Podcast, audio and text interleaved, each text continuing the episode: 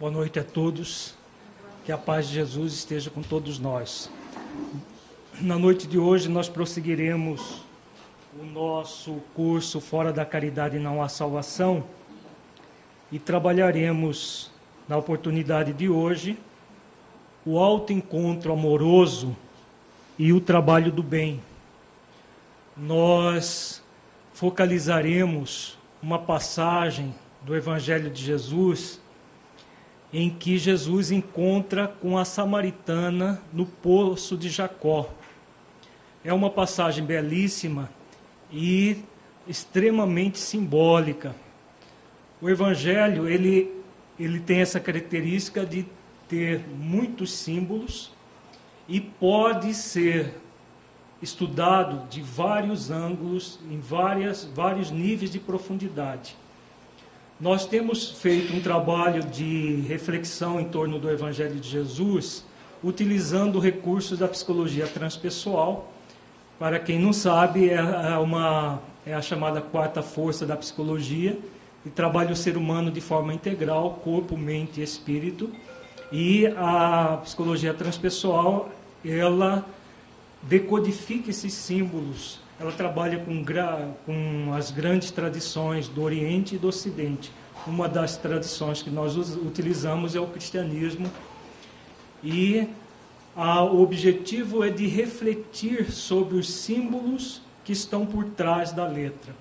Se nós formos ler, por exemplo, essa passagem do encontro da samaritana com Jesus no Evangelho, dá a impressão que é um encontro fortuito, em que ele fala algumas coisas meio sem sentido e fica por isso mesmo.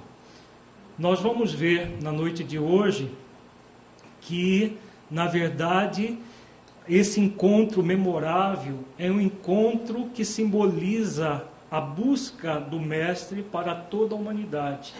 Serve para todos nós refletirmos esse encontro para trabalharmos nas nossas vidas o mesmo encontro que ele propôs para samaritano.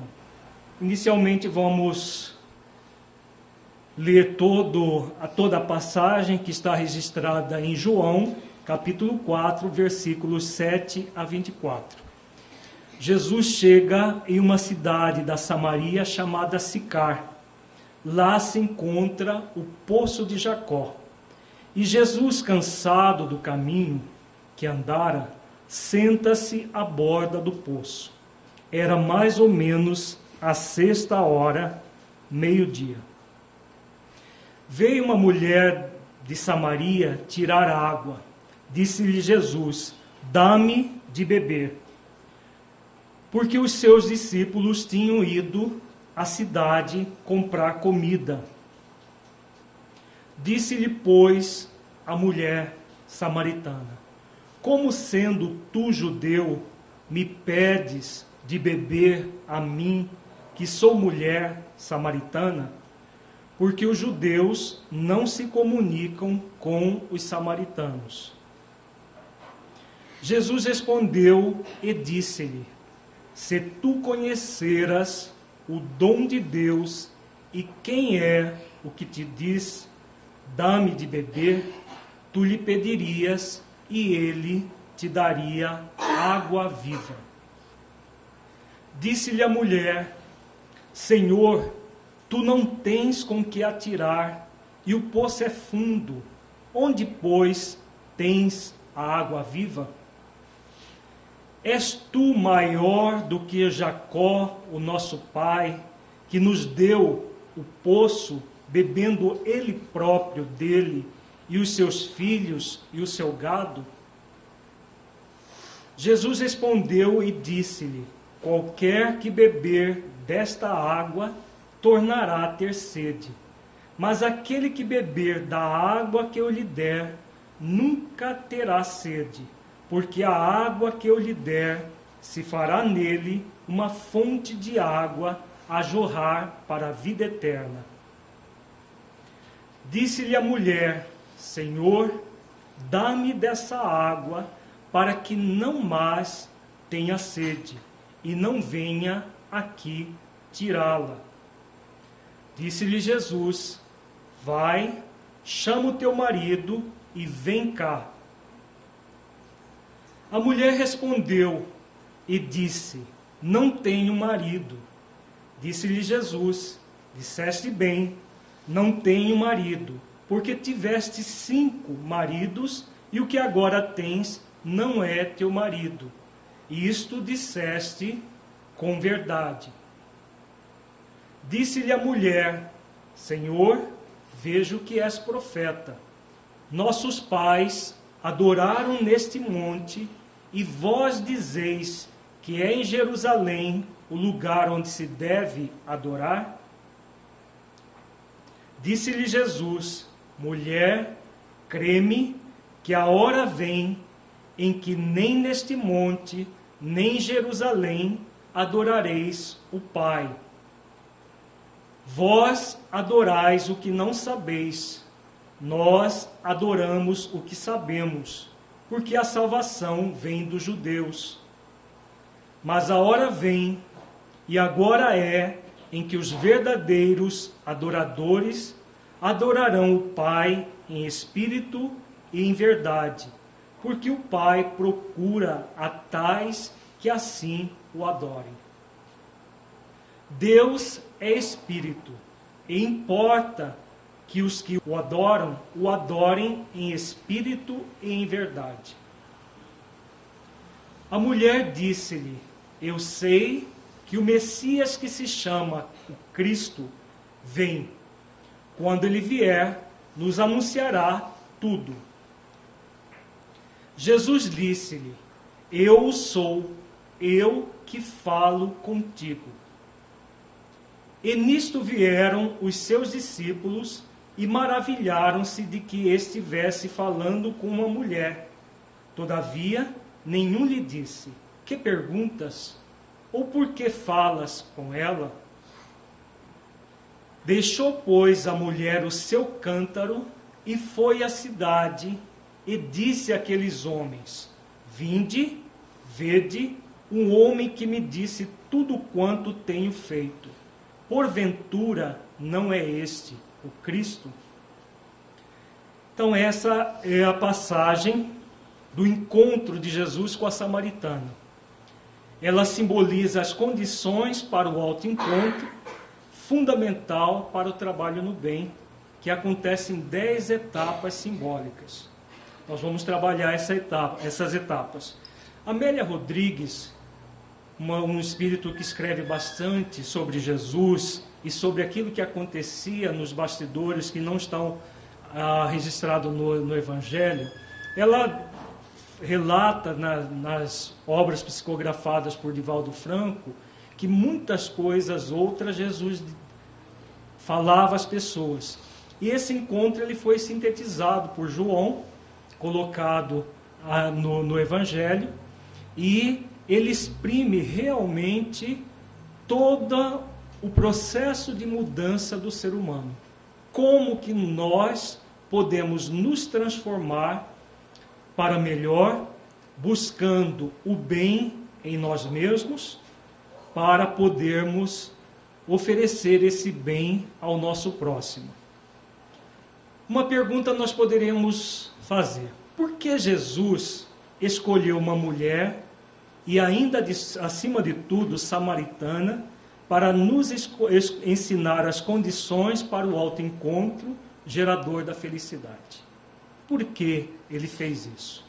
Percebamos que pela, pela história, os discípulos estranharam o fato dele estar, dele estar falando com uma mulher, porque não era comum o homem se dirigir a uma mulher em, em público.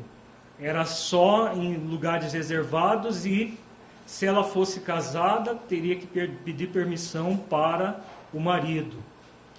E, além disso, a própria mulher estranha o fato de Jesus ser judeu e estar falando com, com ela, uma mulher samaritana. Porque a, a região da Samaria era vista pelos judeus como, apesar de, de ser um povo da mesma etnia, os samaritanos eram vistos como pessoas de segunda categoria, por causa de, um, de um, algumas querelas que aconteceram séculos antes. Então eles não se comunicavam com o samaritano.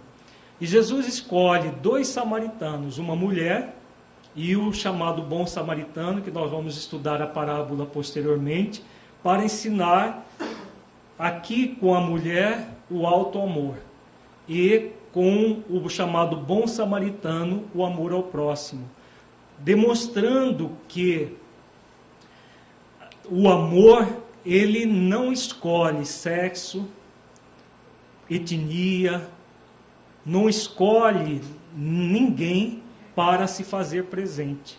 E a felicidade está disponível para todos nós. Assim como a caridade, a felicidade, ela independe de quem nós somos, do que fazemos, de que povo nós somos. Por isso ele escolheu a samaritana aqui para ensinar o alto amor e o chamado bom samaritano para ensinar o amor ao próximo. Então a felicidade, assim como a caridade, por ser proveniente do amor, está ao alcance de todos nós, sem distinção de sexo, classe social, etc. Vejamos agora as dez etapas simbólicas. Elas não são independentes. Na verdade, nós vamos fazer uma reflexão didática acerca dessa passagem do Evangelho. Nós vamos estudar de uma forma didática de se perceber um processo que acontece continuamente, com uma etapa dando origem à próxima, que por sua vez alimenta a anterior num círculo virtuoso. Então, a, etapa, a primeira etapa gera a segunda, que por sua vez alimenta a primeira, assim por diante até a décima, nós vamos ver que as dez etapas são etapas fundamentais nesse processo do autoencontro, da busca do melhor dentro de nós para poder ser útil ao próximo. A primeira etapa é a etapa do despertar em si mesmo o desejo de buscar a sabedoria. De onde que nós extraímos essa etapa? Despertar em si mesmo, em si mesma, o desejo de buscar a sabedoria. Vejamos de onde extraímos essa primeira etapa. Primeiro, no, na, no início do, do, do, da, do encontro. E Jesus, cansado do caminho que andara, senta-se à borda do poço era mais ou menos a sexta hora, meio-dia. Então a história começa aí.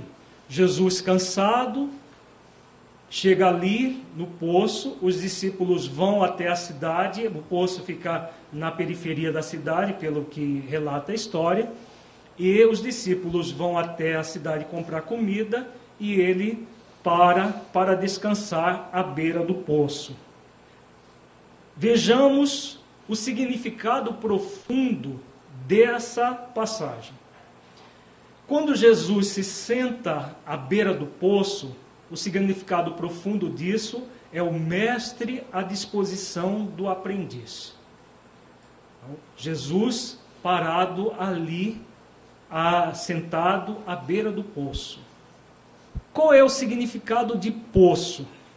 Poço é o símbolo de sabedoria, que é a união de conhecimento e virtude.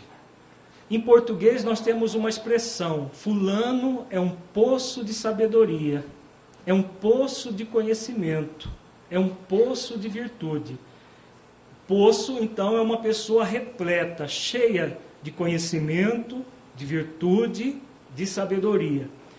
Então, Jesus sentado à beira do poço, Jesus é o detentor dessa sabedoria. Ele é o mestre por excelência, é o, é o mestre com M maiúsculo. Está ali à disposição. Está sentado à beira do poço.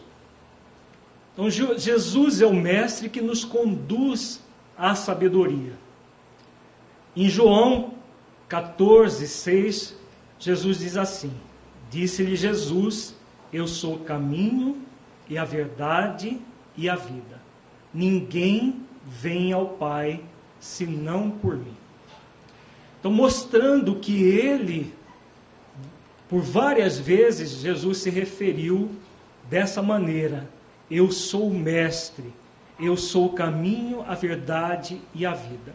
Ele é o intermediário entre Deus e nós, e que nós vamos a Deus a partir dele. Quando ele está ali sentado à beira do poço, simboliza exatamente essa disposição de se tornar mestre. Para quem? Para aqueles que estão buscando a sabedoria. Vejamos que quem é que foi buscar a sabedoria? A mulher da Samaria representa a pessoa que está em busca. Veio uma mulher de Samaria tirar água. É importante, como nós dissemos inicialmente, ver o símbolo que está por trás da letra. Por quê? Na passagem ao pé da letra, percebe-se apenas uma mulher indo tirar água, pura e simplesmente. Isso ao pé da letra, porque do ponto de vista mais profundo, mais transcendente, na verdade, esse ato de ir ao encontro do poço, esse encontro não foi casual. Esse encontro da mulher samaritana com Jesus não foi um encontro casual. Foi um encontro já previsto, depois nós vamos ver nos, nos, nas outras etapas, já previsto por Jesus e a mulher que é, foi ao encontro do mestre, de uma certa forma, intuitivamente, ela já sabia que iria acontecer esse encontro. Então ela vai tirar água. Quando ela vai tirar água, nesse encontro aparentemente casual, o significado profundo disso é ir até o poço. Ir até o poço para quê? Para despertar em si mesmo o desejo de buscar a sabedoria.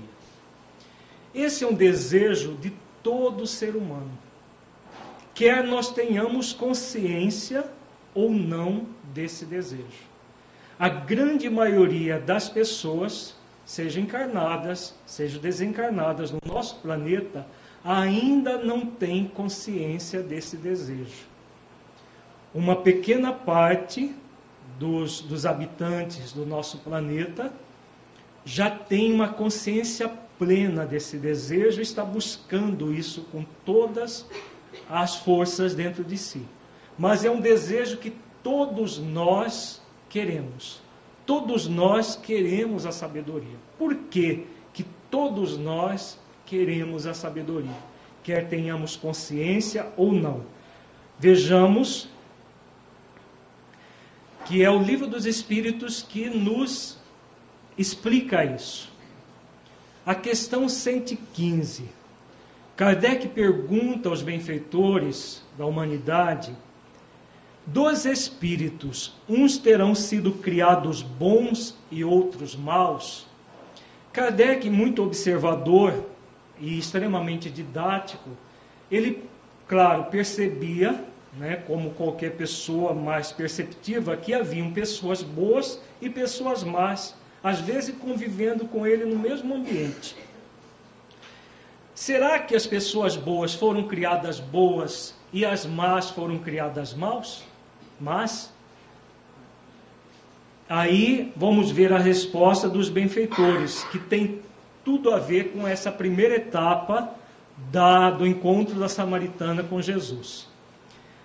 Resposta: Deus criou todos os espíritos simples e ignorantes, isto é, sem saber. Então, todos nós somos criados da mesma maneira, simples e ignorante.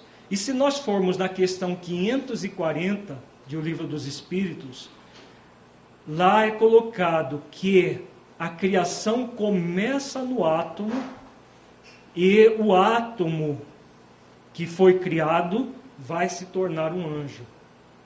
que começou pelo átomo, como está na questão 540, dizendo que é uma admirável, é, é, é um fruto da admirável criação, que o Criador criou tudo com objetivo útil. Então, nós começamos nessa simplicidade e ignorância. Quando nós chegamos no reino hominal, nós nos tornamos humanos, essa simplicidade, essa ignorância, ela significa não saber, não ter conhecimento das coisas. E qual é o objetivo disso? O objetivo é que nós vamos ampliar o nosso conhecimento. Então, a, a, o benfeitor continua explicando.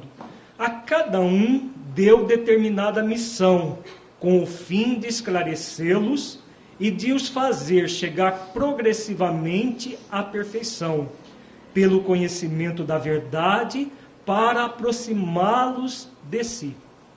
Então, nós somos criados simples e ignorantes e temos um compromisso de adquirir conhecimento para nos aproximar cada vez mais de Deus. É claro que não é apenas conhecimento intelectual, é o conhecimento intelectual e o conhecimento moral que gera a sabedoria. A sabedoria é a união entre intelecto e emoção, sentimento. Nesta perfeição é que eles encontram a pura e eterna felicidade passando pelas provas que Deus lhes impõe, é que os espíritos adquirem aquele conhecimento. Então nós somos criados simples e ignorantes e vamos ter provas quantas forem necessárias até alcançar essa perfeição relativa, nos aproximando de Deus. Então, quando a, a, a samaritana ela vai até o poço de Jacó, ela está buscando, consciente ou subconscientemente, essa sabedoria. Ela está buscando ampliar os seus horizontes. E todos nós, toda a humanidade, somos criados para isso. Nós somos criados dentro da simplicidade da ignorância e a nós nos cabe aprimorar até a perfeição relativa. A segunda etapa é aceitar-se plenamente um aprendiz da vida, um aprendiz de Jesus. Aqui começa uma, para muitos de nós, uma complicação. Porque muitas vezes, por, pelo nosso orgulho, nós já nos queremos tornar mestres e não aprendizes. Então, segunda etapa, aceitar-se plenamente um aprendiz da vida, um aprendiz de Jesus. Vejamos de onde extraímos isso. Quando Jesus diz assim para ela: Disse-lhe Jesus: Dá-me de beber. Então ele faz um convite. O significado profundo desse convite é esse aqui. O mestre convida o candidato ou a candidata a aprendiz que despertou a iniciar o aprendizado. Ela já despertou porque ela vai ao encontro do poço. Ela busca a sabedoria. E o mestre a convida a iniciar esse processo de aprendizado, esse processo de sabedoria. Aí o que ela diz a ele? Disse-lhe, pois, a mulher samaritana: como sendo tu judeu, me pedes de beber a mim que sou mulher samaritana? Porque os judeus não se comunicam com os samaritanos. Então há uma distância entre ela, no caso, e o mestre. Não há uma comunicação, não há uma comunhão. Jesus ela vai ao encontro dele, que é o mestre. Jesus convida a convida ela a iniciar o aprendizado e ela reluta. Ela o significado profundo dessa passagem aqui, apesar de sua necessidade e do seu desejo, o candidato, a candidata a aprendiz, reluta em aceitar o convite ao aprendizado. Há uma relutância da parte dela, porque ele pede para que ele lhe dê de beber e ela argumenta que ela não tinha parte com ele. Ela era samaritana e ele judeu. Como que ele judeu podia pedir alguma coisa para ela? Então, ela necessita do mestre, mas ao mesmo tempo reluta em buscar esse aprendizado. Vamos voltar novamente à questão 115 para entender esse aparente paradoxo. Ao mesmo tempo que ela busca a sabedoria, aqui ela reluta. Vejamos que, ah, voltando à questão 115, a continuidade do que os benfeitores dizem. Uns aceitam submissos essas provas e chegam mais depressa à meta que lhes, lhes foi assinada. Então significa que existem pessoas resolutas em que, a partir do convite ao aprendizado, elas aceitam de bom grado e vão até a, a esse aprendizado para se aprimorarem de uma forma mais rápida possível. Então, todos nós somos criados lá no átomo primitivo e vamos até a condição de anjo. Uns vão mais rápido, outros menos rápido. Os que vão mais rápido são aqueles que aceitam os convites de bom grado. Agora, existem aqueles outros que outros só a suportam murmurando, e pela falta que desse modo incorrem, permanecem afastados da perfeição e da prometida felicidade. Todos nós somos convidados, todos nós somos é, convidados por Deus à evolução. E Jesus é o Mestre, é o caminho, a verdade e a vida que nos conduz a Deus. Só que não há uma imposição. A evolução não é algo que vai acontecer na marra, a força. É algo que é uma determinação divina, mas o tempo que nós vamos levar para evoluir vai depender de cada um de nós. Então nós podemos aceitar o convite logo de imediato ou ficar relutando. Quando é que nós ficamos relutando? Quando nós, como coloca aí, murmurando. O que é murmurar? Vamos, vocês participarem um pouquinho, porque senão vai ter sonoterapia daqui a pouco. O que é murmurar aqui no, no livro dos Espíritos? Se queixar. que mais?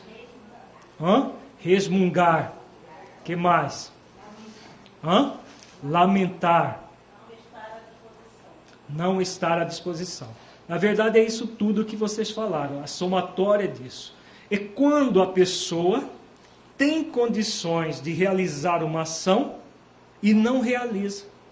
Ela simplesmente fica esperando as coisas acontecerem. Fica numa uma situação de acomodação. Gente, nós sempre dizemos assim: tem muita gente que se acomoda a uma vida mais ou menos e vive reclamando que tem uma vida mais ou menos. Mas por quê? Porque a própria pessoa se acomodou a, uma vida mais ou menos. E vive reclamando e colocando isso como sendo da vida. Na verdade, não é da vida, é da forma como ela se conduz diante da vida. Nós vamos ver um, numa outra passagem do Evangelho, Jesus convidando de uma outra forma já convidando aqueles que murmuraram. Porque aqueles que não aceitam o convite da vida, o convite de Jesus imediatamente, vai acontecer o quê? Essa acomodação de não aceitar o convite vai gerar sofrimento. E quando gera o sofrimento, o que acontece? Existem uh, duas formas de nós evoluirmos. Aliás, ali só existe uma forma de evoluir. Mas nós podemos chegar nessa forma de duas maneiras. A, a evolução ela se dá sempre através do amor. Quando, na passagem do, do encontro da samaritana com Jesus, Jesus estava lá sentado, ele é o mestre maior, e quando nós buscamos a sabedoria, nós temos ali à disposição o mestre. Se nós formos refletir, o Evangelho tem quantos anos? O Evangelho de Jesus à disposição de todos nós, a humanidade. Vai para é, 1930 e poucos anos, né? 30, não, 70 e poucos anos. Porque Jesus viveu 30 e 30, 33 anos, então ele, nos últimos três anos ele, é, ele narrou tudo o que foi depois escrito nos evangelhos depois da morte dele. Não foi Jesus que escreveu. Então tem em torno de mil 950, 60 anos mais ou menos. E a humanidade mudou muita coisa nesse período todo. Nós aceitamos o convite de Jesus, aceitamos verdadeiramente que Ele é o caminho, a verdade e a vida, ou usamos os próprios o próprio conteúdo do Evangelho para fazer guerras, fazer inquisições e outras coisas mais. Então, na verdade, o que nós fizemos ao longo do tempo? Nós usamos mal o convite de evoluir pelo amor. O Mestre está à disposição. Nós todos temos a necessidade. Se aceitamos o convite amoroso, ótimo, a vida vai prosseguir o seu curso com provas, mas sem sofrimento. Provas, dificuldades, que é natural, mas sem sofrimento. Só que a maioria de nós ficamos na acomodação. O que acontece? Vamos imaginar aqui a acomodação. E aqui o nível de incômodo. Chega um momento em que a acomodação, a pessoa está acomodada, o incômodo vai aumentando, vai aumentando, chega um momento que o incômodo é maior do que a acomodação. Então, quando o incômodo está gerando um sofrimento, como ninguém gosta de sofrer, ou alguém gosta? Se alguém gosta de sofrer, levanta a mão. Vou fazer uma pesquisa rápida aqui. Ninguém, né? Claro, em sã consciência, ninguém gosta de sofrer, mas nós vivemos fazendo coisas que geram sofrimento para nós. Então, o incômodo, quando o incômodo é maior do que a acomodação, a pessoa vai e faz alguma coisa para diminuir o incômodo. Quando ela diminui o incômodo, muita gente para de realizar a ação. Aí equipara, até que o incômodo amplie novamente. São as pessoas que vivem murmurando, vivem blasfemando, falando que a vida é ingrata, que a vida é isso, que a vida é madrasta, que é, Deus não é pai, se fosse pai não daria tanto sofrimento a pessoa vive reclamando por quê? Porque essa acomodação acaba gerando muito incômodo e a pessoa vive uma vida de péssima qualidade. Podemos fazer isso com a nossa vida? Claro que podemos. E a maioria das pessoas fazem isso o tempo todo. Agora, como dizia Paulo, tudo nos é lícito, mas nem tudo nos convém. Então, nós podemos fazer isso, mas não nos convém fazer isso. Por quê? A pessoa vai chegar um momento que o sofrimento vai ser tal que a pessoa vai necessitar de tomar consciência e evoluir. Se ela vai, se a evolução, a perfeição relativa é uma determinação divina para todos nós, por que não fazer isso com amor? Por que não buscar amorosamente a evolução para que nós possamos crescer pelo amor. Para que a necessidade do sofrimento, para num segundo momento, depois de cansados de sofrer, nós nos encaminhamos, encaminharmos para o amor. Porque é o, o amor somente que gera evolução. o sofrimento apenas nos traz de volta ao amor de onde nós nos afastamos. Então, quando nós estamos sofrendo, vai chegar um tempo, cedo ou tarde, que nós vamos ter isso aqui que Jesus fala. Em Mateus 11, 28 a 30. Vinde a mim, todos os que estáis cansados e oprimidos, e eu vos aliviarei. Com certeza, em algum momento da nossa vida, seja nesta existência, seja no mundo espiritual ou em existências anteriores, nós cansamos de sofrer. Porque essa é a destinação de todos aqueles que não aceitam o convite para evoluir pelo amor. Chega um momento em que nós nos sentimos cansados e oprimidos. E aí, Jesus novamente coloca que Ele é o caminho, a verdade e a vida que leva ao Pai. Ele chama, vinde a mim. Não é ir à personalidade de Jesus, mas ir até o ao encontro do amor que ele representa.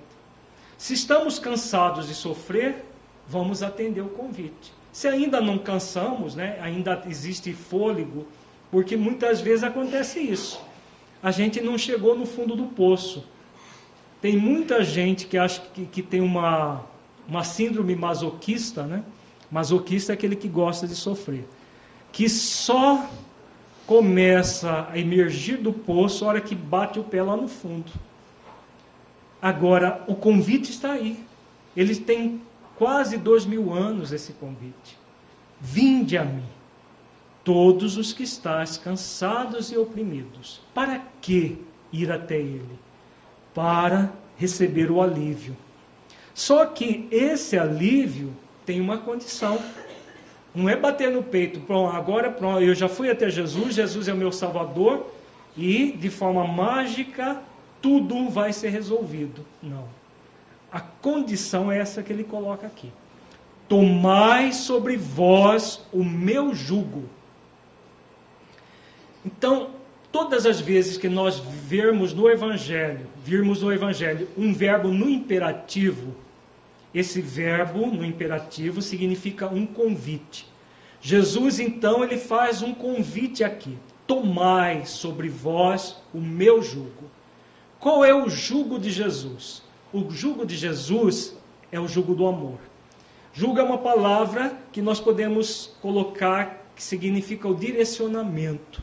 É o direcionamento que ele oferece. Então ele oferece o direcionamento dado pelo amor.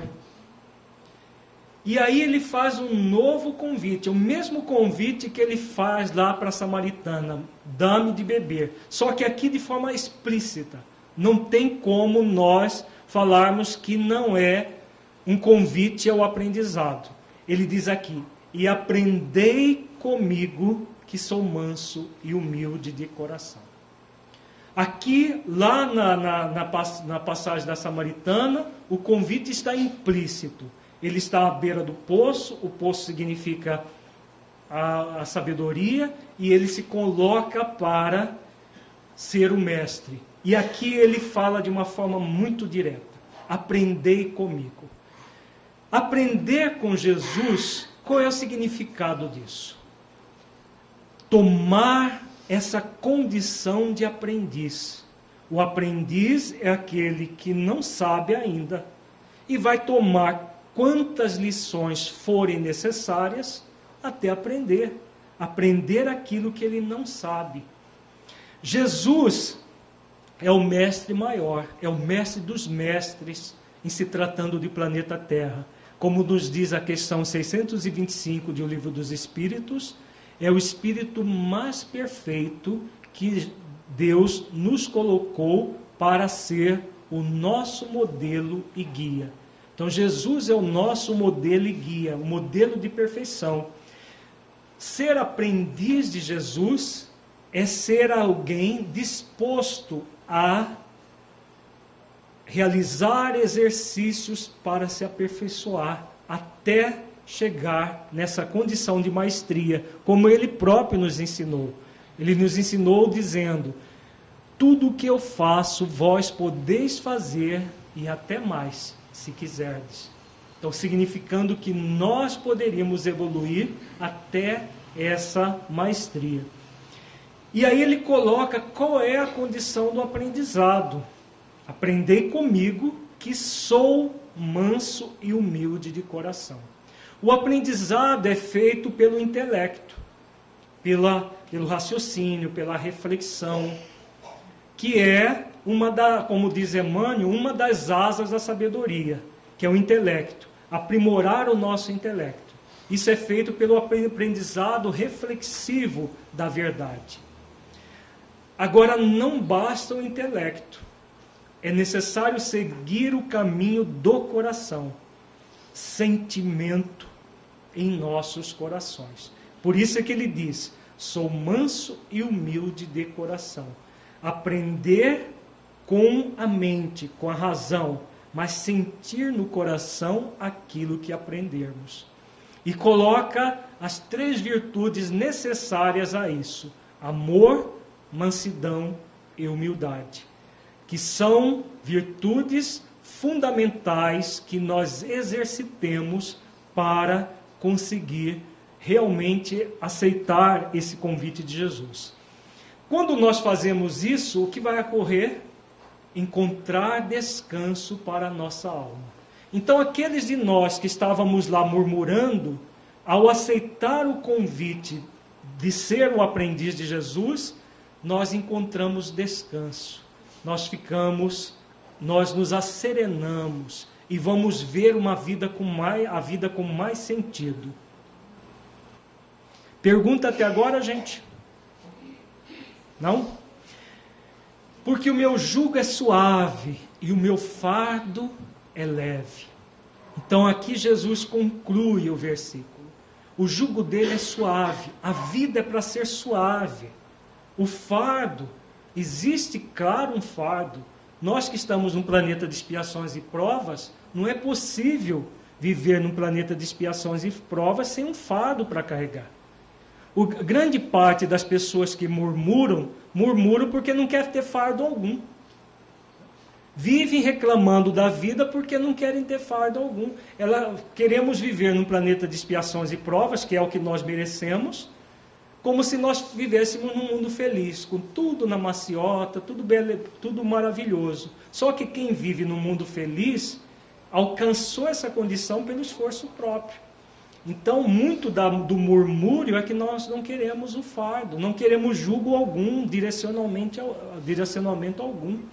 Nós que somos candidatos a aprendizes, muito distantes da maestria, necessitamos do jugo, do direcionamento. Só que o direcionamento de Jesus é suave. O fardo a ser carregado, com o amor que ele nos ensina, será sempre leve. Sempre leve em qualquer circunstância. Então, quando nós aceitamos plenamente ser um aprendiz da vida, um aprendiz de Jesus, a nossa vida se torna suave e leve o simples fato de aceitarmos, aceitarmos aprendizes, e no próximo, nos próximos módulos nós vamos desdobrar o que significa aceitar-se aprendiz no, no nível mais profundo. O aprendiz é aquele que aprende tanto com os seus acertos quanto com os seus erros. Na parábola dos dois filhos, que nós vamos trabalhar no próximo, no próximo módulo, nós vamos refletir mais profundamente sobre isso. A terceira etapa é reconhecer o dom da vida com aceitação plena do amor divino. Para muitos de nós, muitos de nós que ainda têm uma consciência culposa, isso é muito difícil. A nossa consciência culposa nos leva a, acreditarmos que somos indignos do amor divino. Nós não temos uma consciência amorosa, mas por atavismos, por, por interpretações equivocadas do próprio Evangelho de Jesus, nós temos uma percepção culposa da vida. E aí aquele que é culpado tem que ser danado, né? E não banido, e não amado. Mas se nós formos em a Gênese, no frontispício de a Gênese, alguém já, já leu com olhos de ver o frontispício de a Gênese? Primeira página, que a gente não, não costuma nem ler, né? já passa lá para o índice, quando vai no índice. No frontispício de A Gênese, de Allan Kardec, para quem não sabe, Kardec diz assim: Para Deus só existe o presente. Não existe passado nem futuro. Só existe presente. Quando é, nós lemos isso em A Gênese e fizemos a ligação com a questão 540 do Livro dos Espíritos, nós falamos, puxa vida, é isso. Deus nunca nos vê como seres culpados, como muitas vezes nós percebemos, nós pensamos. Quando Deus cria o átomo primitivo, lá coloca o princípio espiritual no átomo primitivo, quem ele vê naquele átomo? Se para ele não existe passado nem futuro, tudo é presente. Ele vê o anjo já ali naquele átomo é futuro para o átomo, mas não é futuro para o Criador. Então Deus nos vê a todos como anjos.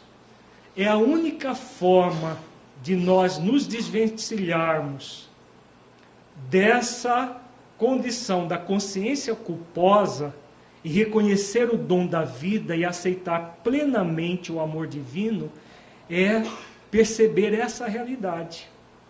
Para Deus, nós não somos pessoas execráveis, culpadas, que necessitam ser punidas e sofrer. Nós somos pessoas, já para Ele nós já somos anjos. Ainda não somos para nós, porque é o nosso futuro, mas para Ele já nós somos anjos. Então, isso muda a nossa concepção né, do que é o amor divino, do que é sentir se filho de Deus. Porque nós só vamos nos amar quando nós nos sentirmos plenamente integrados a, ao divino.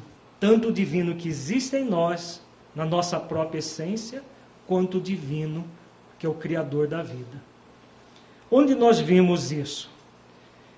Jesus respondeu e disse-lhe: Se tu conheceras o dom de Deus. Aqui ele fala de forma bem explícita. Se tu conheceras o dom de Deus, qual é o dom de Deus? O significado profundo do dom de Deus é que nós somos convidados a descobrir e vivenciar o dom de Deus. Sentir a vida como uma dádiva divina. Aceitar plenamente que, como filhos de Deus, somos amados por Ele. Então a vida é uma dádiva divina. Quando nós estamos na fase do murmúrio, da reclamação, de achar que a vida é madrasta, nós não percebemos isso. Quando nós estamos mergulhados no sofrimento causado pela nossa própria incúria, quando nós não aceitamos o convite ao aprendizado. A partir do momento que nós nos abrimos, por isso que nós dissemos que uma etapa alimenta anterior que reforça a seguinte: quando nós abrimos a esse dom divino, esse dom da vida de Deus, nós reforçamos a questão do aceitar-se um aprendiz da vida, que está na vida para evoluir. Então significa saber e sentir que tudo que existe no universo provém de Deus e que nós somos herdeiros do universo, como nos diz Joana de Ângeles.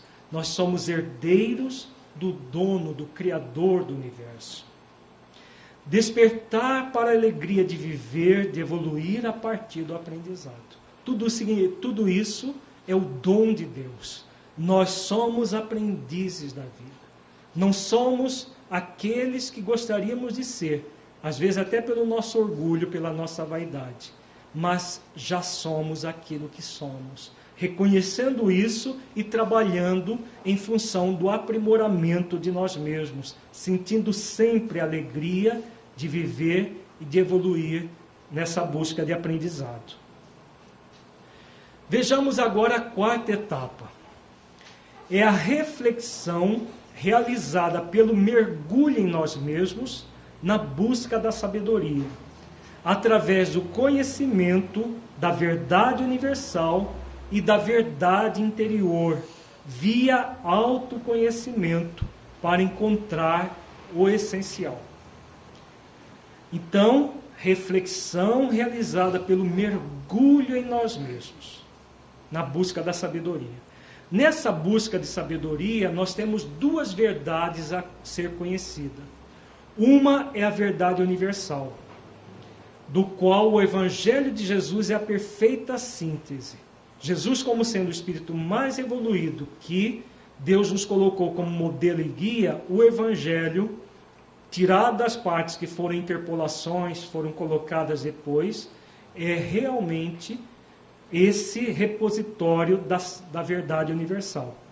Existe uma outra verdade a ser conhecida, que é a interior, que é conhecida, conhecida via autoconhecimento, como é, Santo Agostinho nos ensina na questão 919 e 19a de O Livro dos Espíritos. De onde nós tem pergunta? Pode falar. Uma boa pergunta. Em algum momento no nosso futuro espiritual, a verdade é essencial se unifica com a verdade universal? Exatamente é isso que vai acontecer. Quando nós nos tornarmos espíritos puros. O espírito puro é aquele que alcançou a sabedoria.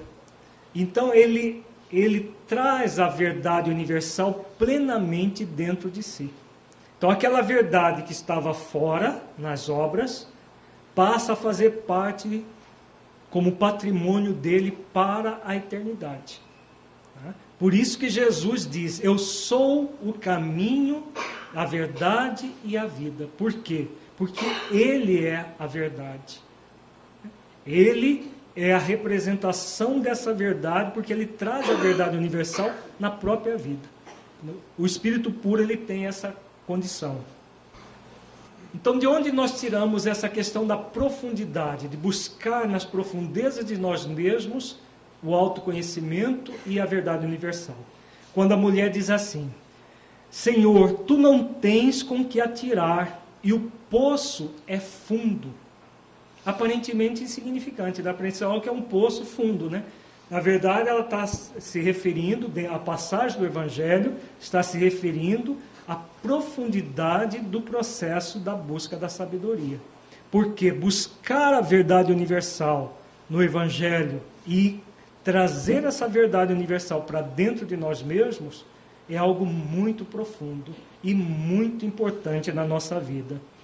Então, o significado profundo do poço é fundo significa superar a superficialidade de uma vida sem sentido, para ir ao encontro da verdade universal e da verdade interior, parar de fugir de si mesmo. Isso é muito, muito importante e significativo.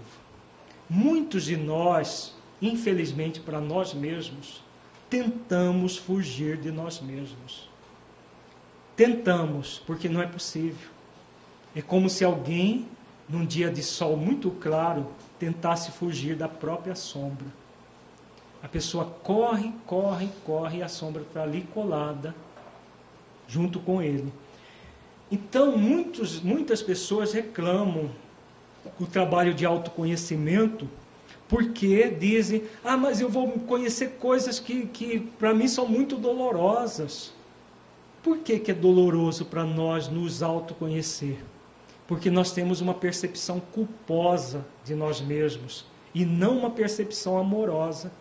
Se nós nas outras etapas, nós estávamos falando da percepção amorosa. Nós podemos conhecer qualquer coisa que trazemos dentro de nós. Qualquer ferida que trazemos da nossa alma, nós podemos desvendar com muita tranquilidade, muita naturalidade, se nós nos vermos sempre como aprendizes da vida, como aprendizes de Jesus que vai se tornar um mestre um dia, mas que ainda não é mestre. Quando é que nós nos horrorizamos com as nossas próprias feridas e não queremos nem tocar nela? Porque nosso orgulho nos fala alto que nós já gostaríamos de ser uma pessoa que nós ainda não somos. Como nós não somos a pessoa que gostaríamos que fôssemos, nós queremos fugir. Como eu vou descobrir coisa ruim, eu não quero nem perceber o que está aqui dentro de mim. Mas é como se nós fôssemos guardar uma coisa podre dentro da geladeira. O que, que acontece se a gente guardar coisa podre dentro da geladeira? O cheiro, tudo aquela podridão não vai passar para todos os alimentos que estão ainda saudáveis? Então, essa, é, essas feridas que estão no nosso interior e que muitas vezes nós queremos fugir delas como se fosse possível, porque nós temos a verdade universal e nós queremos ilusoriamente fazer com que a verdade que existe dentro de nós espelhe a verdade universal.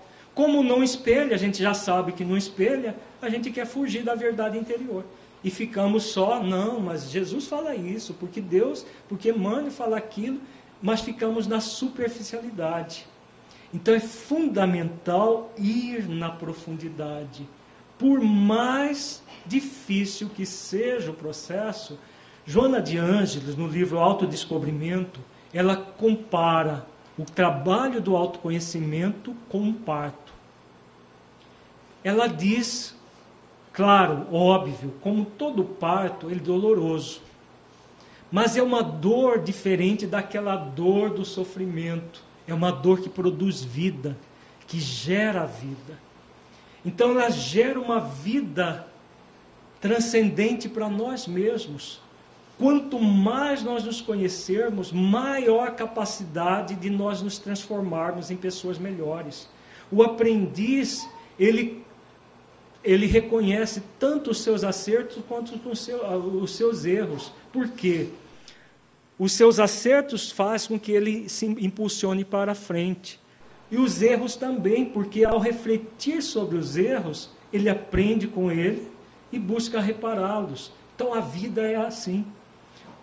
Quando nós vamos na profundidade de nós mesmos, nós não vamos nos horrorizar, não vamos nos entristecer com as dificuldades que nós encontramos dentro de nós. Muito pelo contrário. Ao reconhecer uma ferida, em vez de passar um, um guentozinho anestesiante para disfarçar e colocar uma bandagem em cima da ferida, nós vamos trabalhar para curar essa ferida. Por isso, a necessidade de ir fundo, ir fundo nesse poço, dentro de nós mesmos e a própria verdade universal, que é um poço de sabedoria. O Evangelho, estudado dessa forma que temos trabalhado nas nossas obras, é um verdadeiro poço de sabedoria, mas uma sabedoria que não está distante de nós. É lá, Jesus é assim. É algo que nós podemos trazer dentro de nós, trazer para o cotidiano das nossas vidas, isso tudo.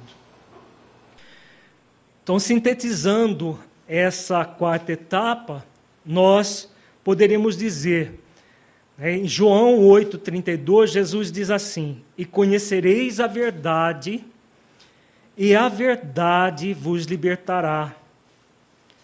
O João 8,32.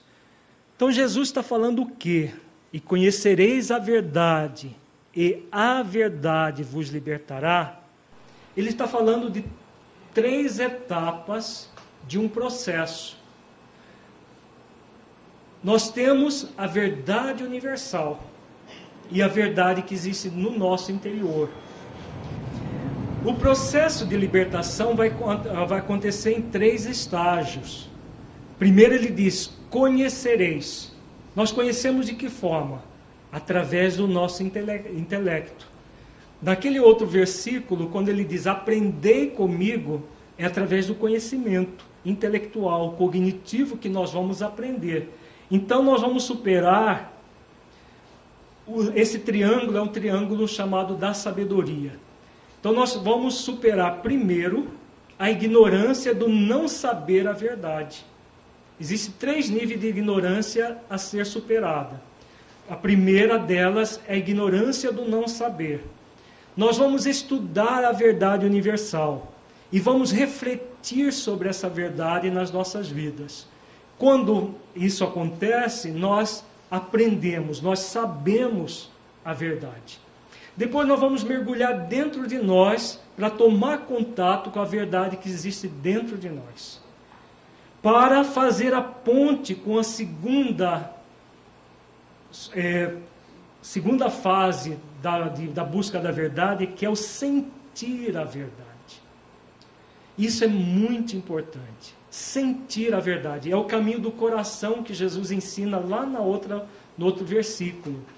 Sentir a verdade é para nós nos apunhalarmos com a verdade, para querer fugir delas, como nós fazemos comumente. Na percepção culposa, nós nos apunhalamos com a verdade. Jesus fala isso, Jonas de Anjos fala isso. Eu não faço isso. Eu sou um, um crápula porque eu não ajo assim.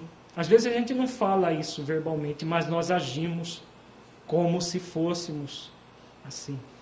Então, sentir a verdade é sentir no coração essa verdade que pacifica, que acerena. Nós vamos aprender o que está na teoria e vamos trazer para dentro de nós para sentir no coração, refletir sobre a verdade, buscar senti-la nos mínimos detalhes no nosso coração. O, o, o caminho do sentimento ele é mais demorado do que o do conhecimento. Do conhecimento basta estudar. A gente pega o Evangelho e estuda o Evangelho. Não faça aos outros aquilo que não gostaria que fosse feito a você. Não é fácil de entender cognitivamente? Agora, é fácil de sentir no coração para praticar isso 24 horas por dia? Uma frase muito simples. Amar o próximo como a si mesmo. Muito simples de conhecer cognitivamente, no nível do saber, mas muito difícil ainda para nós sentir isso no coração. Então nós vamos necessitar fazer exercícios de amor, de mansidão e de humildade para ir internalizando isso no nosso coração, o sentir, superando a ignorância do não sentir. Uma das grandes dificuldades que nos faz fugir do autoconhecimento é exatamente isso. Nós já queremos sentir aquilo que nós já sabemos. Como isso não acontece para a maioria de nós, a não ser que nós estivéssemos já numa condição muito maior do que nós temos, o que, o que vai ocorrer? Nós queremos fugir do conhecimento como se fosse possível. Se eu não, não conhecer, eu não vou sofrer. Por quê? Porque temos um movimento culposo e não amoroso. Então é necessário fazer exercícios para sentir a verdade. É uma verdade de libertação, não é para nos escravizar a sofrimentos, a dificuldades várias. É, como disse Jesus, é a verdade internalizada em nossos corações para que ela nos liberte no terceira etapa, que é o vivenciar a verdade, que é uma síntese do saber e do sentir. À medida que nós vamos fazendo exercício para saber e sentir a verdade, nós vamos fechando, vivenciando com naturalidade, sem forçar nada. Um aprendiz que se força a aprender, funciona? Alguém aprendeu alguma coisa aqui, esse auditório, nós somos aqui quase uns 150 pessoas, mais ou menos, né? Alguém aprendeu alguma coisa aqui forçado, dando murro na cabeça? Nossa, tem que aprender isso. Nós só aprendemos quando nós acerenamos o nosso coração. Ninguém aprende nada na marra. Ninguém aprende nada forçado. Então, como que nós vamos internalizar uma verdade na marra. no coração, saber sentir e vivenciar uma verdade forçadamente, de forma nenhuma. Então o aprendiz ele vai aprendendo com seus erros e com os seus acertos. Por isso é fundamental uma percepção amorosa de si mesmo. Vejamos agora a quinta etapa. É a necessidade de despertar em nós a sede da água viva símbolo do amor proveniente de nossa própria essência divina. Então, essa quinta etapa, a sede de água viva. Todos nós temos essa sede, mas muitos de nós ainda não temos consciência dessa sede. Então, despertar algo vivo dentro de nós. E o que é essa água viva? Vejamos as partes que Jesus se refere à água viva. Tu lhe pedirias e ele te daria água viva. Ele está falando ele mesmo, né? Aí a, a samaritana pergunta: Onde, pois, tens a água viva? Jesus respondeu e disse-lhe: Qualquer que beber desta água tornarás a ter sede. Ele estava falando da água do poço. Mas aquele que beber da água que eu lhe der, nunca terá sede, porque a água que eu lhe der se fará, se fará nele uma fonte de água a jorrar para a vida eterna. Então, essa é a água viva. Que água viva é essa? Disse-lhe a mulher: Senhor, dá-me dessa água, para que não mais tenha sede e não venha aqui tirá-la. O significado profundo então, água viva, qual é o significado? Alto amor. Aplacarmos definitivamente a nossa sede de amor. Somente depois de tomar a água viva é que poderemos amar o próximo e a Deus. Por isso que Jesus fala: amar a Deus sobre, a, sobre todas as coisas e ao próximo como a si mesmo. A referência sempre será o si mesmo se nós não amarmos a nós mesmos, e o que é amar a si mesmo? Muita gente pode perguntar: o que é amar a si mesmo? Muitos, muitas pessoas nos perguntam em cursos, em seminários, em, no consultório, em terapia: o que é esse auto-amor? O auto-amor é tudo aquilo que nós já acabamos de ver nas, nas quatro etapas iniciais.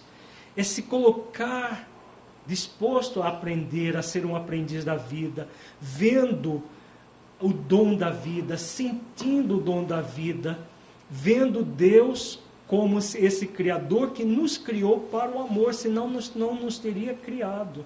Isso nos gera uma quietude interna. Nessa quietude, esse estado de quietude interior, nós podemos chamar de alto amor.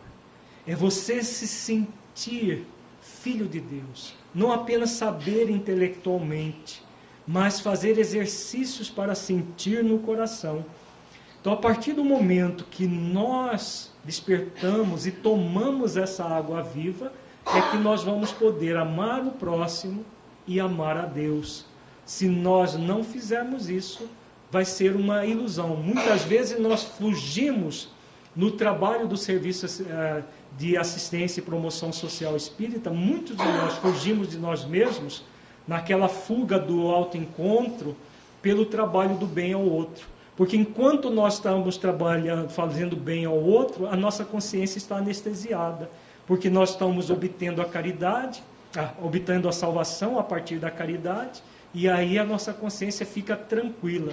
Mas é uma tranquilidade de faz de conta, é uma tranquilidade do anestesiamento da consciência e não a transformação da consciência.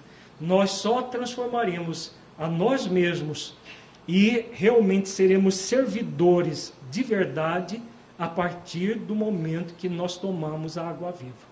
Alguma pergunta, gente? Pode falar. Uhum. Então, a pergunta muito interessante. As, a, a tradição da dos dez mandamentos, o primeiro mandamento é amar a Deus sobre todas as coisas. Uma, quando Jesus fala que esse é o primeiro mandamento, mas que havia um outro semelhante ao primeiro, que ama-te o próximo como a ti mesmo, ele estava nos ensinando que o caminho de amar a Deus de verdade é amando a si mesmo, depois amando o próximo, aí sim nós vamos amar Deus. Joana de Ângeles, na coleção psicológica, ela faz uma reflexão muito interessante sobre isso. Não é possível nós amarmos Deus, que é um ser que ainda nós nem compreendemos, sem amar a nós mesmos e sem amar o nosso próximo que está aqui junto conosco. É pura ilusão nós dizermos, não, eu amo a Deus. Na verdade, a pessoa teme Deus, né? Fala que é temente a Deus, e realmente é temente, mas não ama verdadeiramente. O amor só vai ser possível a partir do momento que nós nos identificamos com a essência divina que nós somos. Aí nós tomamos a água viva e realmente vai haver uma comunhão entre nós e o Criador. Fora disso, nós vamos verbalizar intelectualmente que nós amamos Deus, mas sem sentir esse amor dentro dos nossos corações. Mas alguém pode falar? Pergunta aqui se o alto amor e o alto perdão é a mesma coisa. Não. O alto amor é mais profundo do que o alto perdão. O alto perdão já é uma derivação do alto amor. O, a partir do momento que você se ama, você se concebe um aprendiz da vida, aquilo que nós acabamos de falar. Então você se ama e você se sente um aprendiz. Se você é um aprendiz da vida, não há, eh, não há espaço para uma percepção culposa, que é a culpa é formada de julgamento, auto-julgamento, autocondenação e autopunição.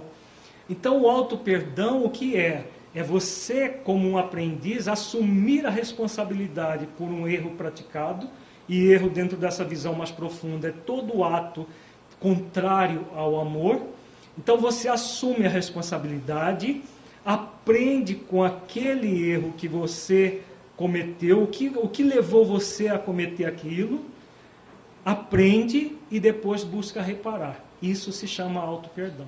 Só vai acontecer o auto-perdão a partir do auto-amor. Então o auto-amor é, ele é mais profundo porque ele é que gera o auto-perdão. Uhum, pode falar. Na verdade, a pergunta, é, resumindo, né, se nós fôssemos amar a Deus sem amar o próximo, seria pular uma etapa para chegar a Deus, e como Deus nos concebe como anjo já, né, seria pular essa etapa? Na verdade, seria pular duas etapas. Porque na, é, a primeira etapa é o amar a si mesmo. Ninguém ama o próximo verdadeiramente sem se amar.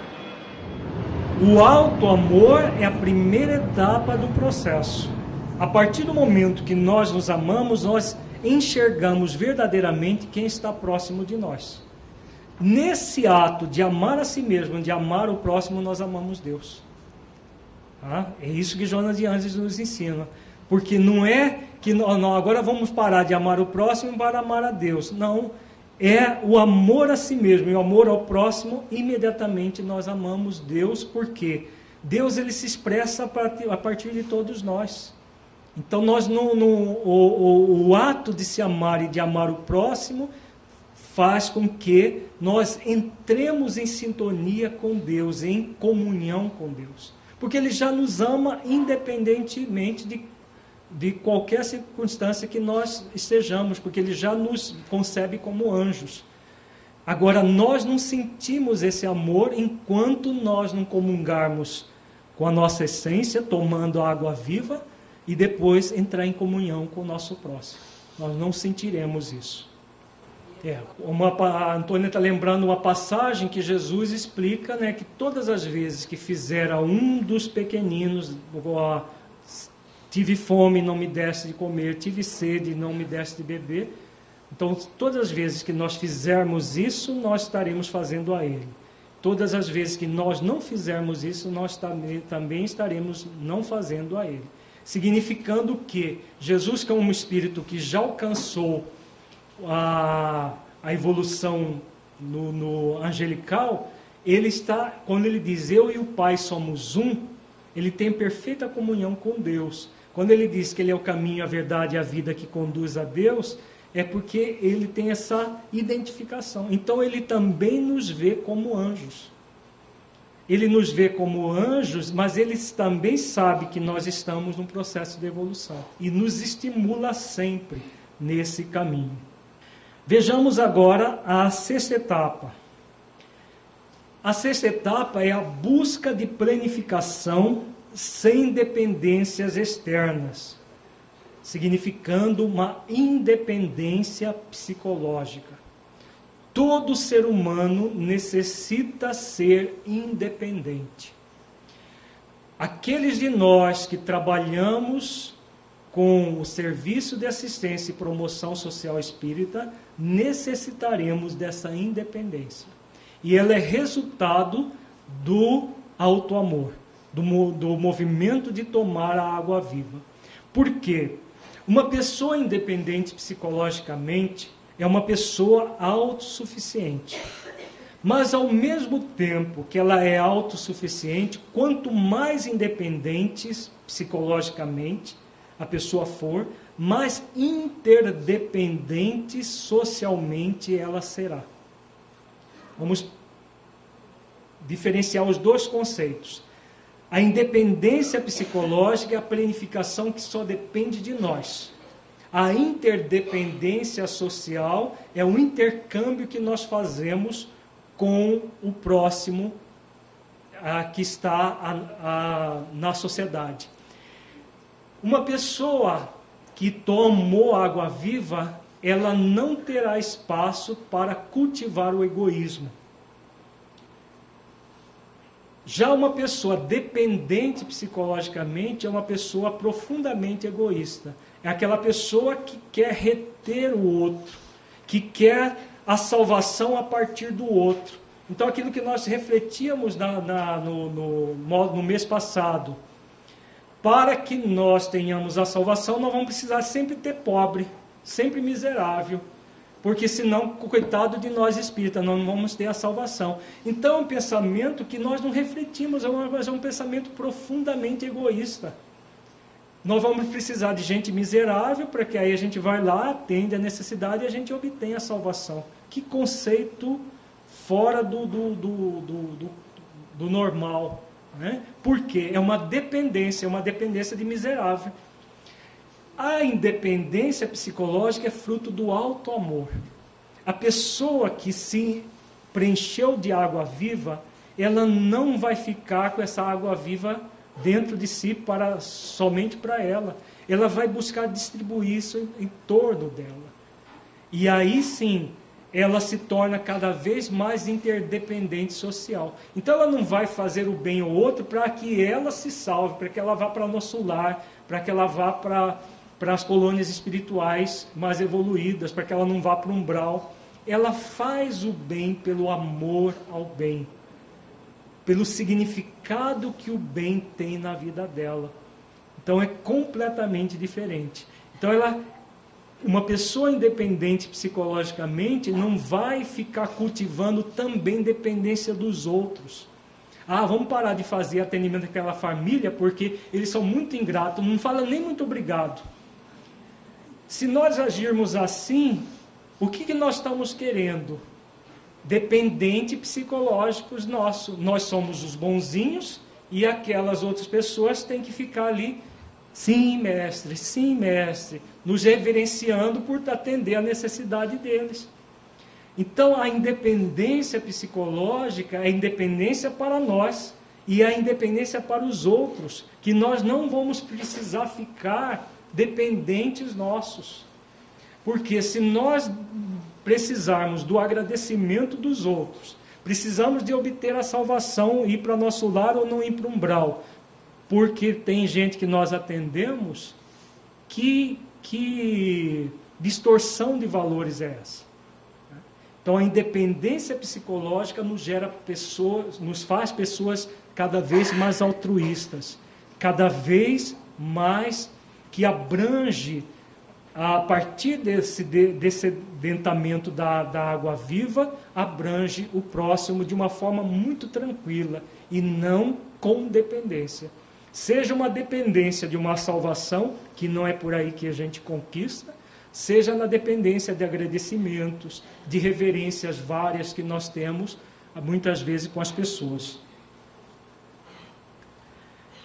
De onde nós tiramos isso?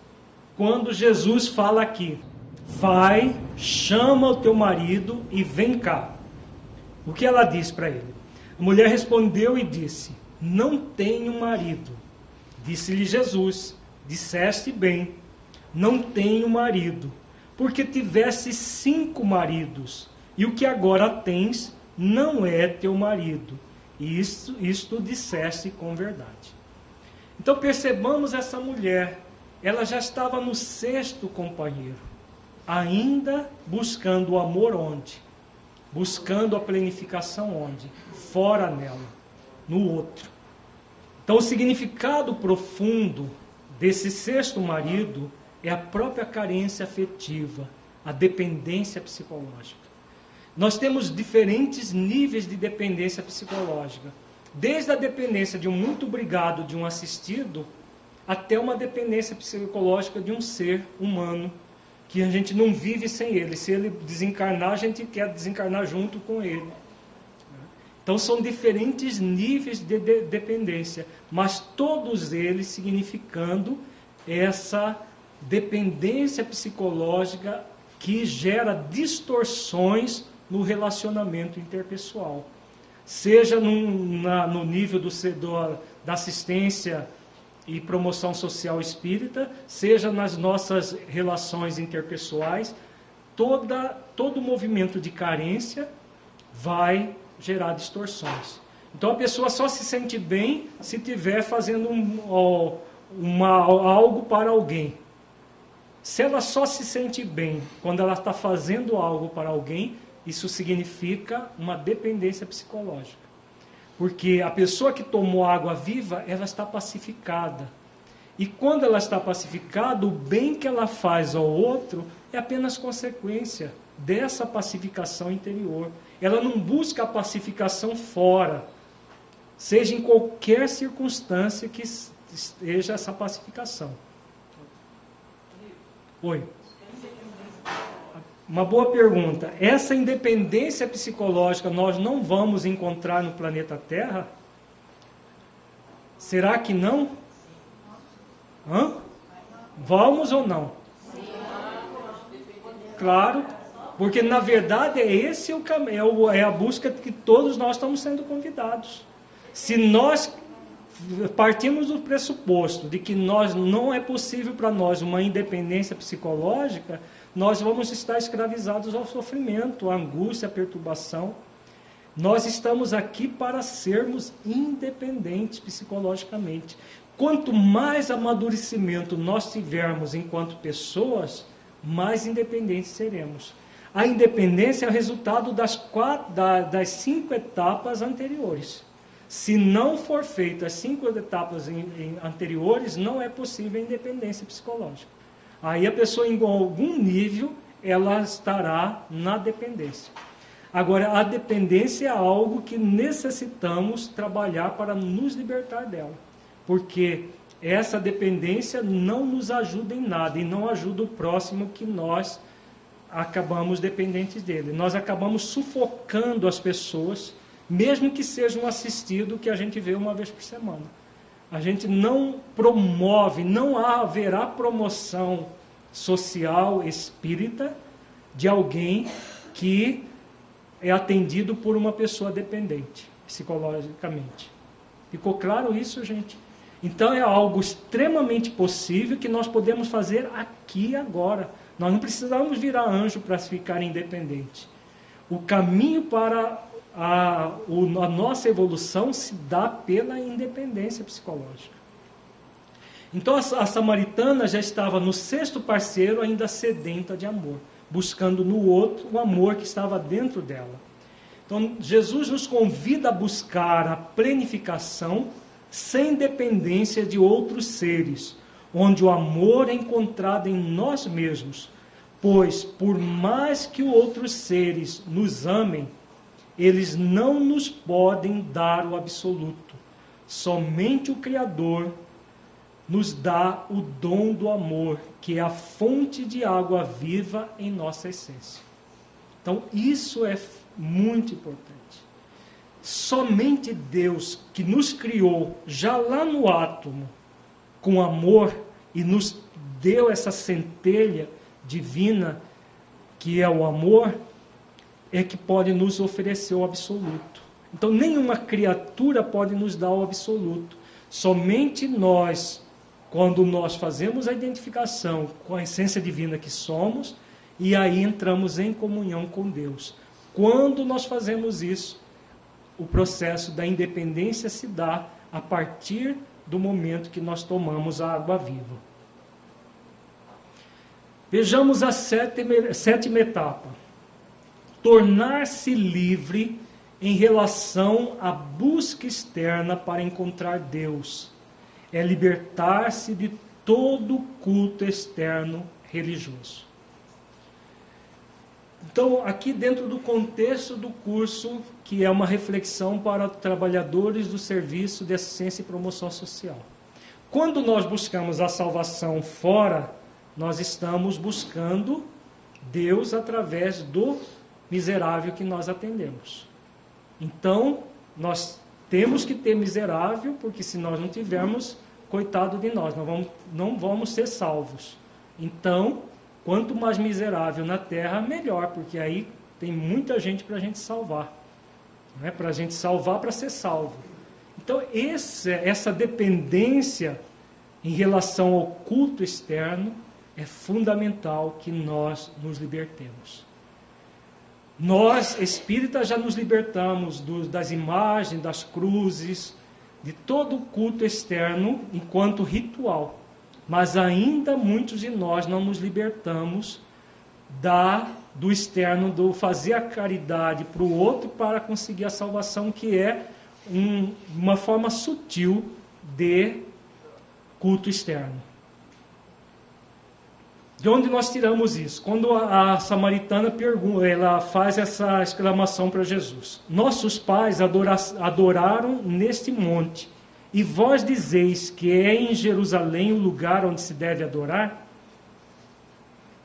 E Jesus responde: Creme que a hora vem e que, em que nem neste monte, nem em Jerusalém adorareis o Pai.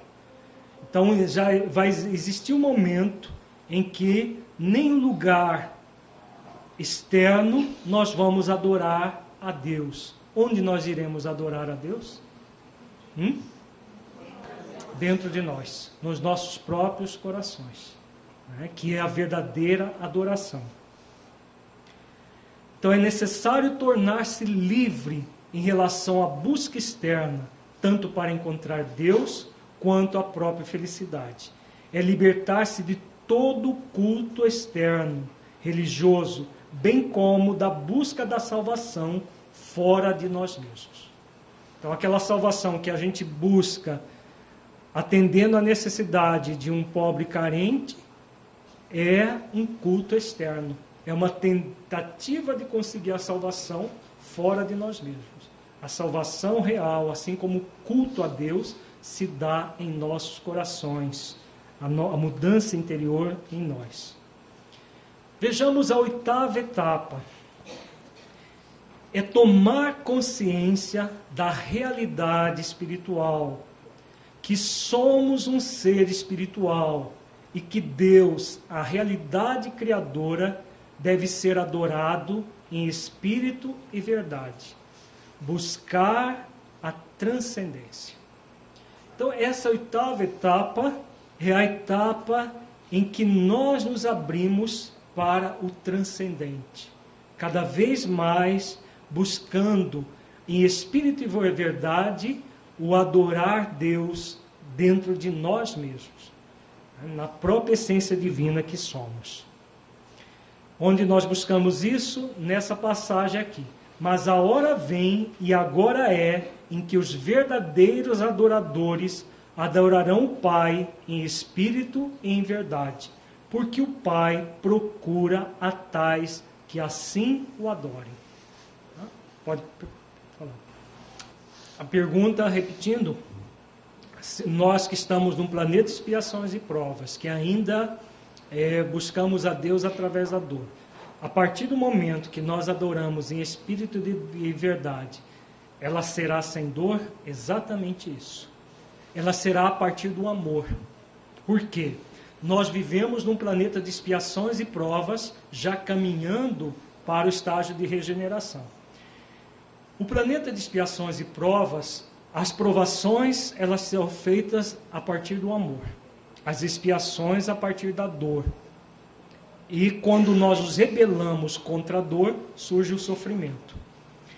Então, a evolução, na verdade, ela não se faz pela dor, ela se faz sempre pelo amor. Nós necessitaremos espiar quando nós agimos com muito desamor, nós vamos espiar esse desamor praticado para retornar ao amor. Nós vamos ver isso no próximo mês, no estudo da parábola dos dois filhos. Então, quando nós espiamos e voltamos a ter essa comunhão com Deus, nós vamos evoluir pelo amor. Isso não quer dizer que não, vá, não vamos ter dificuldades, que não vamos ter problemas, porque é aquilo que nós dissemos, existe sempre um fardo a ser carregado num planeta de expiações e provas. Até no mundo de regeneração ainda existe fardo, porque está lá no Evangelho, no planeta de regeneração ainda existe o mal, mas já há predominância do bem. Essa é a diferença do de regeneração para expiações e provas. No expiações e provas ainda há predominância do mal. Então nós estamos numa fase intermediária em que a grande maioria já deseja o bem, ainda tem uma grande parte que ainda faz o mal deliberado e nós estamos em transição para esse mundo com mais amor. A partir do momento que nós vamos ao encontro do amor, a dor vai, como diz Joana de Ângela, ela é silenciada, ela vai diminuindo, diminuindo até desaparecer completamente. Deus é espírito e importa que os que o adoram o adorem em espírito e verdade. Então, sentir Deus dentro de nós só é possível a partir do momento que tomamos a água viva, adquirimos a independência psicológica e aí sim nós vamos sentir plenamente Deus em nós e adorá-lo em espírito e verdade. Por isso que, como nós dissemos inicialmente, o amor a Deus é consequência, não o primeiro estágio. Não é possível amar de verdade Deus sem amar a si mesmo e sem amar o próximo. Então, quando nós amamos a nós mesmos e fazemos exercício de amor ao próximo, exercício de amor a si mesmo e exercício de amor ao próximo, nós amamos Deus cultuando em espírito e em verdade. Vejamos a nona etapa. Convite para buscar a identidade crística, a essência divina na qual encontramos a nossa identidade verdadeira. Então, esse convite que Jesus faz à samaritana, que faz a todos nós, buscar essa identidade crística, buscar a essência divina que nós somos. Onde nós vemos isso? A mulher disse-lhe: Eu sei que o Messias, que se chama o Cristo, vem. Quando ele vier, nos anunciará tudo. Então ela, ela é essa mulher é uma mulher especial. Ela já sabia do que as tradições diziam da, da vinda de Jesus. Agora ela é especial não por aquilo que ela fala, fala, fala aqui, porque todos os judeus falavam a mesma coisa e continuam falando até hoje mas pela intimidade com que Jesus a trata. Vejamos a resposta que ele dá. Jesus disse: Eu sou, eu que falo contigo. Poucas passagens Jesus se referiu assim, numa conversa frente a frente com alguém, numa intimidade tão grande quanto ele teve com essa mulher no poço de Jacó. Então, ela fala do Messias, ela fala do Cristo que havia de vir para anunciar tudo e ele fala que é ele, esse Cristo, ele é o Messias. E nisto vieram seus discípulos e maravilharam-se de que estivesse falando com uma mulher. Era tão especial que ele estava falando ali sozinho com essa mulher. Outras vezes ele falou com mulheres, mas não sozinho dessa maneira. Todavia, nenhum lhe disse: Que perguntas? Ou por que falas com ela? Então, eles que eram os discípulos nem perguntaram para Jesus por que, que ele estava falando com ela. Qual era o sentido daquela conversa? E a intimidade com que ele teve essa conversa. Então, o significado profundo disso. O Messias, o Cristo, vem. Quando vier, nos anunciará tudo. Percebe-se uma identidade entre a mulher e Jesus. Ela sabia de sua vida. Então ela sabia e quando ele nessa comunhão com ela, ele com ela e ela com ele, ele ela, ela vem a senti-lo. Então, significado profundo. Eu sou, eu que falo contigo. Jesus prossegue convidando a comunhão com ele. Convida a buscar a sua identidade crística. Então é um convite que ele faz para ela ele faz para todos nós até hoje. Buscar a sua identidade crística, buscar a essência divina que todos nós somos. Então, o significado profundo dessa outra passagem, maravilharam-se de que estivesse falando com uma mulher. Nenhum lhe disse que perguntas o porquê falas com ela. Novamente a demonstração de comunhão entre a mulher e Jesus. Então, aquela comunhão plena entre ela e o Cristo. Vejamos a décima e última etapa. Tornar-se a fonte de água viva, livre de toda dependência externa. A partir daí, somos convidados a multiplicar o amor a cada uma das pessoas que se acercarem de nós, convidando-as a buscar o caminho da sua própria fonte. Então, a partir do momento que nós nos planificamos, nós buscamos a água viva, o alto amor sem dependência externa, nós estamos, a partir disso, prontos para auxiliar os demais a buscarem a própria fonte. Isso não significa que nós tenhamos que ser perfeitos para fazer o bem, muito pelo contrário. Essa perfeição está muito distante de nós.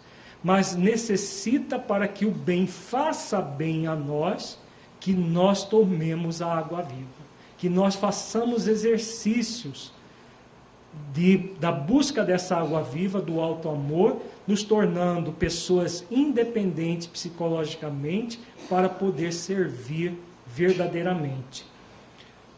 Onde nós enxergamos isso? Quando a, a, a passagem diz: Deixou, pois, a mulher o seu cântaro, e foi à cidade, e disse àqueles homens: Vinde, vede, um homem que me disse tudo quanto tenho feito. Porventura não é esse o Cristo? Então vejamos o significado profundo. Primeiro, deixou, pois, a mulher o seu cântaro. Ela estava conversando até aquele momento com Jesus com o cântaro. O cântaro, o que é? Ele simboliza a busca ilusória de obter a água viva externamente, com cântaros. Cântaro é o recipiente que se coloca a água. Ela não tem mais necessidade do cântaro, porque leva em si mesma a fonte de água viva. Então ela não, ela não necessita mais do externo, ela não necessita mais do miserável trazendo para a nossa realidade para ser salvo através do miserável. Ela se salva a si mesma, nós nos salvamos a nós mesmos com o nosso movimento de alto amor. Nós nos libertamos do cântaro, de qualquer dependência externa, de qualquer é, coisa fora de nós para nos gerar felicidade, nos gerar plenitude, nos gerar bem-estar ou a salvação. Né? Porque tudo esse processo ele se dará dentro de nós a partir das nossas transformações interiores.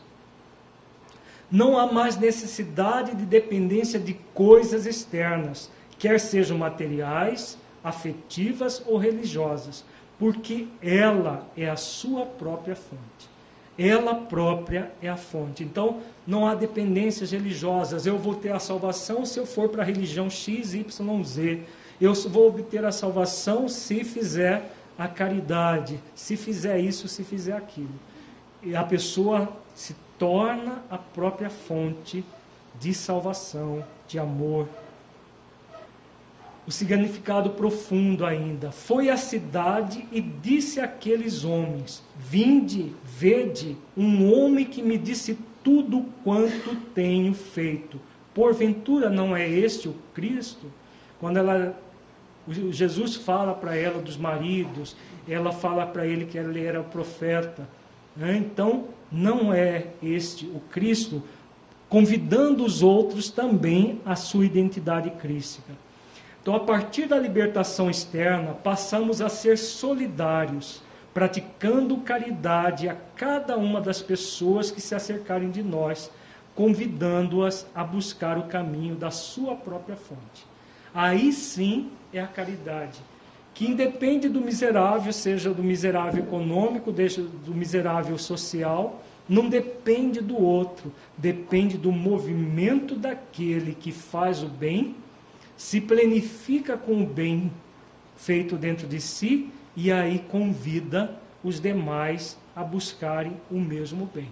Então, esse, isso é a caridade que salva, porque não é algo externo a nós, é algo interno dentro de nós e que nos liberta de nós mesmos, das nossas próprias dificuldades é uma passagem extremamente simbólica. Né? Como é simbólica, às vezes, no primeiro momento, é difícil de compreender todas as nuances.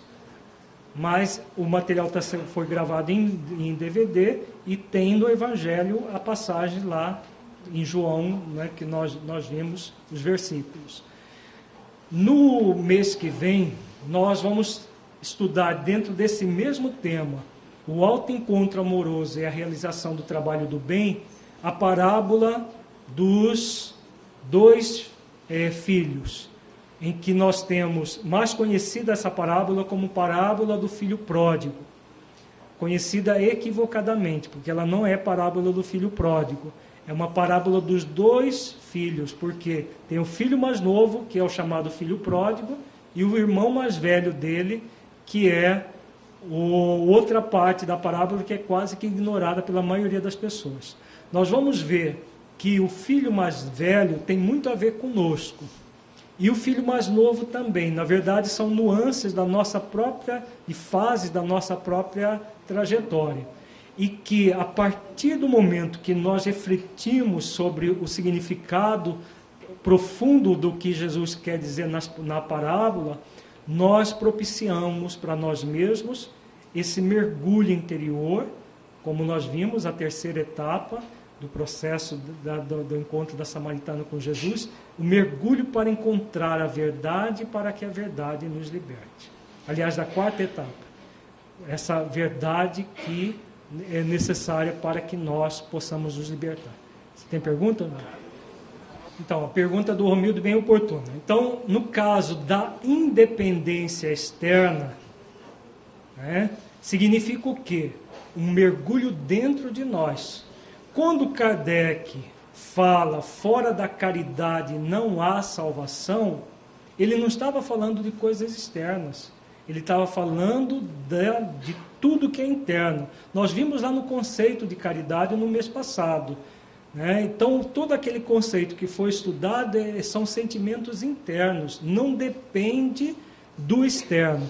Então, quando nós estamos falando dos miseráveis e que não é para que todo mundo. Então, vamos fechar a, o Lá Espírita Monteiro Lobato e vamos cada um cuidar da sua vida, porque não é através do, da, disso que nós vamos obter a salvação.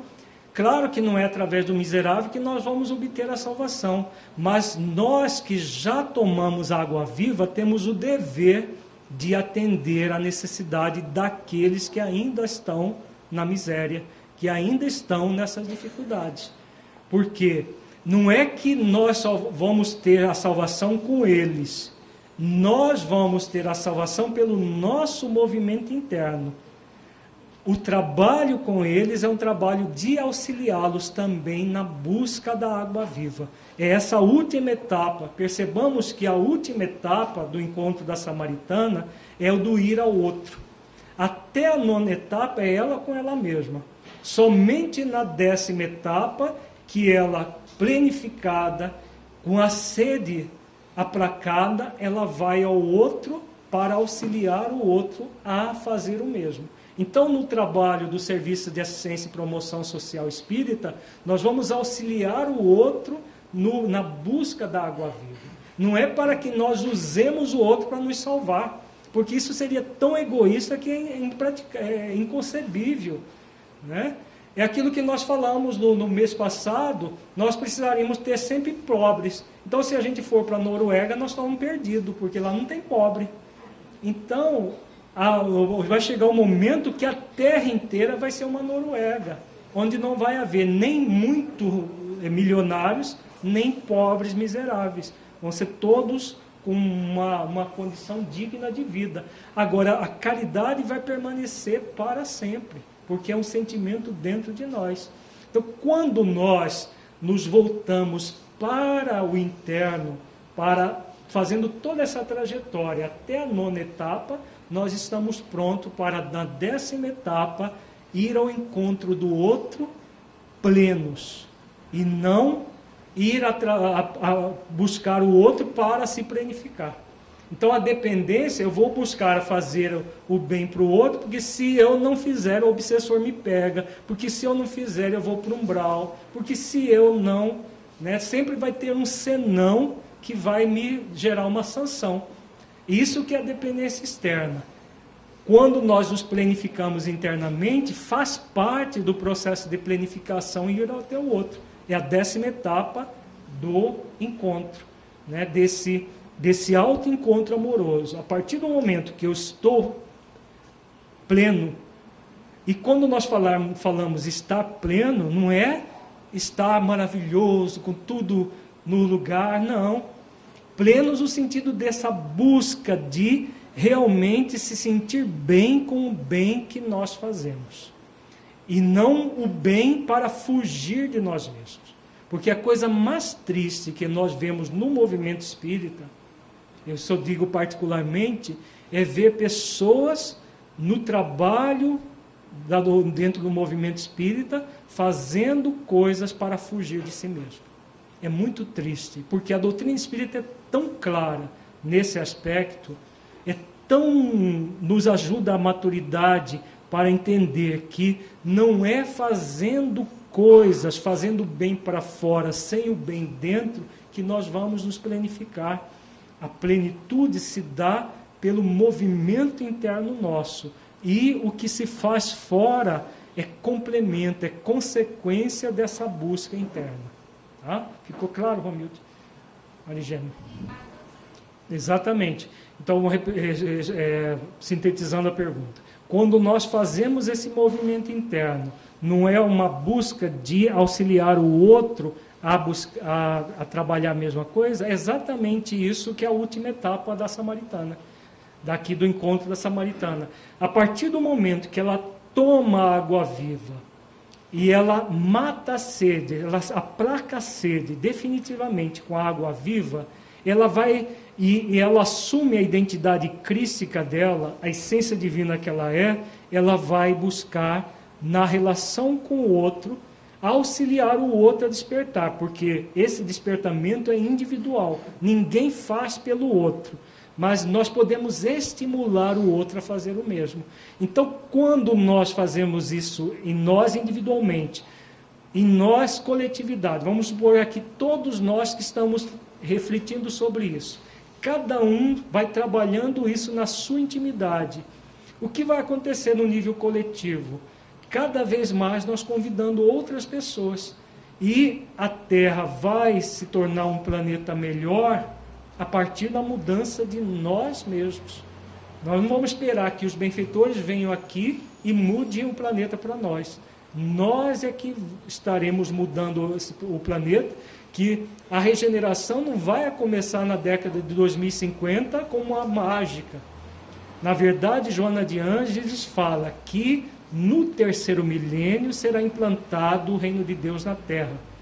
Mas e, para isso vai haver necessidade de mil anos para realizar esse mistério. Ela diz isso no livro Moldando o Terceiro Milênio, que é um livro biográfico do Divaldo.